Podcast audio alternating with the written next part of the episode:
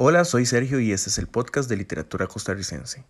Este es el segundo episodio del podcast, por lo que les comento la dinámica del mismo.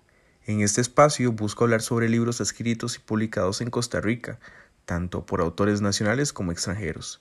La idea es rescatar muchas obras literarias que son poco conocidas por medio de plataformas como esta. En este episodio hablaremos del libro Mamita Yunay, también de Carlos Luis Fallas. Esta es una versión publicada en el 2005 por la editorial Costa Rica, en su segunda edición de la novena reimpresión. Como parte de la autobiografía del autor, menciona, mi labor literaria es muy escasa, por lo que la mayor parte de mi tiempo lo dedico a la lucha por la total liberación de mi pequeña patria. En 1940 escribí Mamita Yunay, publicada en Costa Rica en 1941 y que pasó desapercibida por años, hasta que el soplo poderoso del gran poeta Pablo Neruda la echó a correr por el mundo. Hasta el momento se ha editado en italiano, ruso, polaco, alemán, checo, eslovaco, rumano y pronto aparecerá también en búlgaro y húngaro. Se editó de nuevo en español en Chile en 1949 y en Argentina en 1955, donde actualmente se prepara su reedición. Y ahora les leeré una sección de la primera parte de esta novela llamada Politiquería en el Tizingal de la Leyenda. El jueves 8 de febrero a las 6 de la mañana estaba yo acomodándome en el tren local de la estrella. Por todo equipaje llevaba dos bolsas de papel de las de 10 céntimos, y dentro de ellas ropa interior, un foco, una cajita con la máquina de afeitar, un paquete de cigarrillos, el cepillo y la pasta, además y bien envueltas mis credenciales de fiscal y mi cédula de identidad, una ley de elecciones y unos cuantos folletos y hojas sueltas. Habiéndome agenciado con un compañero una jacket de cuero amarillo, completé la indumentaria para el viaje con un pantalón viejo, unos zapatos turrialba, reforzados con buena media suela y un sombrero de paja de los de 20 reales. No llevaba armas de ninguna clase y disponía de 18 colones para todo el viaje.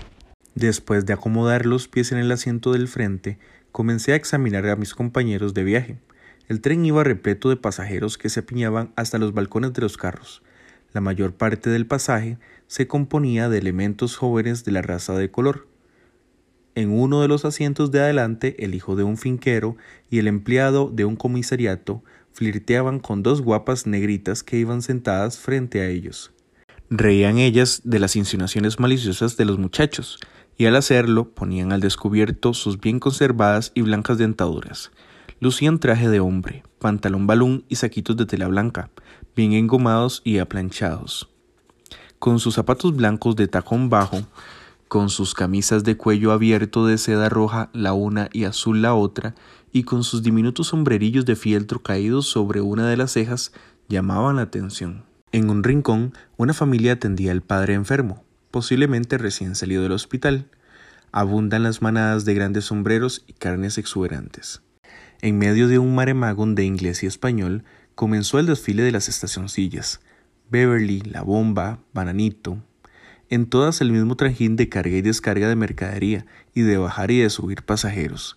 Gente que se acercaban a ofrecer a los comerciantes que viajaban en el tren cerdos, gallinas, verduras y frutas, tratos hechos a la carrera y que quedaban para finalizar en la tarde, con el regreso del tren. Las dos negritas vestidas de hombre bajaban apresuradamente en todas las estaciones a hacer ofertas y regatear precios. Por las muestras de afecto con que eran recibidas en todas partes, deduje que se dedicaban al comercio y que posiblemente hacían con frecuencia el viaje de ida y de vuelta a la estrella. Nuevas paradas y nuevas arrancadas, bruscas como las de todo el tren de la United que no lleva frutas. Avanzábamos rápidamente y en el aire, sobre la línea, iba quedando la estela negra del humo de la locomotora. Más puebluchos, negros a la orilla de la línea, comisariatos de la compañía atestados de borrachos. El tren se detuvo en Pensworth casi al mediodía. Bajé a sondear el terreno y me encontré con un compañero que estaba vendiendo tiliches. Rápidamente lo puse al tanto de mi misión. Voy para Talamanca, le dije. Tengo que actuar como fiscal del bloque de los obreros y campesinos en la mesa electoral de Amuria. Yo no sé dónde queda este lugar, pero tengo que estar allí el domingo. Tres días para encontrarlo, compañero. No quiero que se sepa en dónde ando, pues temo que las autoridades me impidan el viaje. ¿Cuál camino te parece mejor? Yo no fui hace seis años a Talamanca con el finado Antonio, pero entonces ponía la mesa en Chase. Esa vez hicimos el viaje por Pandora. ¿Qué decís vos? Hombre, contestó el compañero un poco pensativo. Yo te aconsejo que hagas el viaje por aquí. Todos esos morenos que venían en el tren van para el otro lado, con el propósito de cruzar la frontera atraídos por el trabajo en el canal. Puedes aprovechar el tractor que sale dentro de hora y media, y después haces con ellos el trayecto hacia la Libia. Resolví quedarme para viajar con los negritos, y me dediqué a despistar a los que tuvieran interés en saber qué era lo que andaba haciendo yo. Con una persona de confianza cambié los colones por dólares, ya que en Talamanca no corre la moneda nacional, y al ver reducido mi dinero a tres dólares más treinta céntimos de colón, decidí echarle unos cuantos nudos al estómago. La gente, negra en su mayoría, se aglomeraba en el comisariato de la frutera, así como en las improvisadas ventas de verduras y de tiliches, y en las carnicerías instaladas al aire libre. Cuando menos lo deseaba, me encontré con el agente de la policía del lugar, que me saludó con un ¿Y de ahí es cierto que vas para Talamanca? ¿Vos crees que estoy loco? le contesté. Pensaba regresar ahora mismo, pero acabo de saber que ustedes tienen baile esta noche y quiero quedarme a bailar con las muchachas del partido oficial. Y mientras me tomaba una cerveza, que me obsequió, él decía Vos me conoces desde hace mucho tiempo. Yo soy un rebelde y nunca he querido a estos carajos. Solo la tiesura pudo obligarme a servirles en este puesto. Pero te prometo ayudar con todo lo que pueda. Le di las gracias, mientras para mis adentros me decía Cállate, pécora, precisamente porque te conozco, te tengo desconfianza.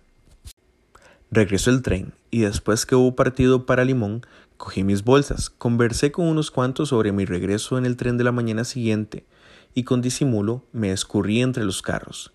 A los pocos instantes estaba en el hermoso puente colgante que se tiende sobre el ancho río. Cuando llegué al caserío, punto de partida del tractor, ya los carros de plataforma estaban atestados de gente de color, entre la que se entreveraban algunos blancos. Supe que tendríamos que esperar al tractor, y como tenía interés en que no me vieran demasiado, dispuse a hacerlo a la sombra de un naranjo. Puse las bolsas de almohada y recordando que no había comido nada, resolví descabecear un sueñito, por aquello que el sueño alimenta y sale más barato que la comida. Y faltaban tres días para las votaciones. Yo era militante en la sección de Limón, del bloque de obreros y campesinos, único partido de oposición que participaba en la LIT. A pesar de ser una agrupación pobre, contábamos con la posibilidad de elegir municipios en el cantón central de la provincia, siempre que pudiéramos controlar la votación de Talamanca. En todas las campañas políticas el problema más serio para los partidos de oposición en la provincia del Atlántico lo ha sido la mesa electoral de Talamanca. A pesar de que esa mesa siempre había funcionado en Chase, uno de los lugares más conocidos y accesibles de esa remota región, siempre les era sumamente difícil y peligroso a los fiscales de los partidos que no contaban con dinero ni apoyo oficial llegar hasta el mencionado lugar. A muchos de ellos, una vez llegados allá, se les hacía regresar atemorizándolos mañosamente o eran eliminados en el transcurso de las votaciones. Talamanca era una región poblada de indios, en su mayor parte analfabetos, que casi no hablaban español y que hacen una vida primitiva y miserable. Viven agrupados en rancheríos cerca de los márgenes de los diferentes y caudalosos ríos o en el corazón de la montaña. Y así llegamos al final del episodio de hoy. Espero este haya sido de su agrado. No olviden que pueden seguirme en redes sociales como arroba Sergio Maico. También me pueden escribir para comentar otros libros o autores que les gustaría escuchar. Hasta el próximo episodio. Esto ha sido todo. Yo soy Sergio y ese es el podcast de literatura costarricense.